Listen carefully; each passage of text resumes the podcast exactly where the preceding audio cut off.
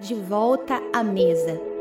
Não tenha medo, disse-lhe Davi, pois é certo que eu tratarei com bondade por causa de minha amizade com Jonatas, seu pai. Vou devolver-lhe todas as terras que pertenciam a seu avô Saul, e você comerá sempre à minha mesa. Então, Mefibosete foi morar em Jerusalém, pois passou a comer sempre à mesa do rei, e era aleijado dos pés. 2 Samuel 9, 7 e 13. Um aleijado à mesa do rei. Por amor ao pai, o filho é alcançado.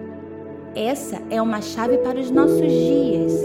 Pais que têm aliança com o rei têm seus filhos alcançados. Pais que têm aliança com o rei carregam a promessa de verem seus filhos sentados à mesa real. O rei procurou, alcançou e resgatou o filho de Jonatas de Lodebar, lugar que não havia pastos, não havia vitória, não havia alegria, só havia lixo. Davi colocou Mefibosete sentado à mesa junto com seus filhos. Quando a toalha da mesa caía sobre as pernas de Mefibosete, não se percebia mais sua deficiência.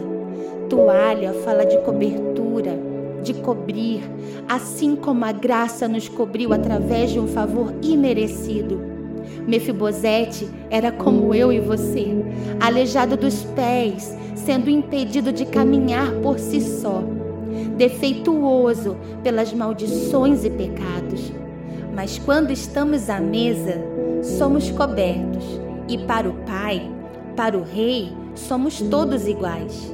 Não existe diferença, pois a imperfeição é coberta pelo manto da adoção. Mefibosete era um príncipe escondido em Lodebar, mas Lodebar, por mais terrível que fosse, jamais teria força suficiente para alterar a identidade dele como herdeiro ainda que você esteja numa estação de opressão e se sinta travado, a sua identidade permanece a mesma. Você continua sendo herdeiro do trono.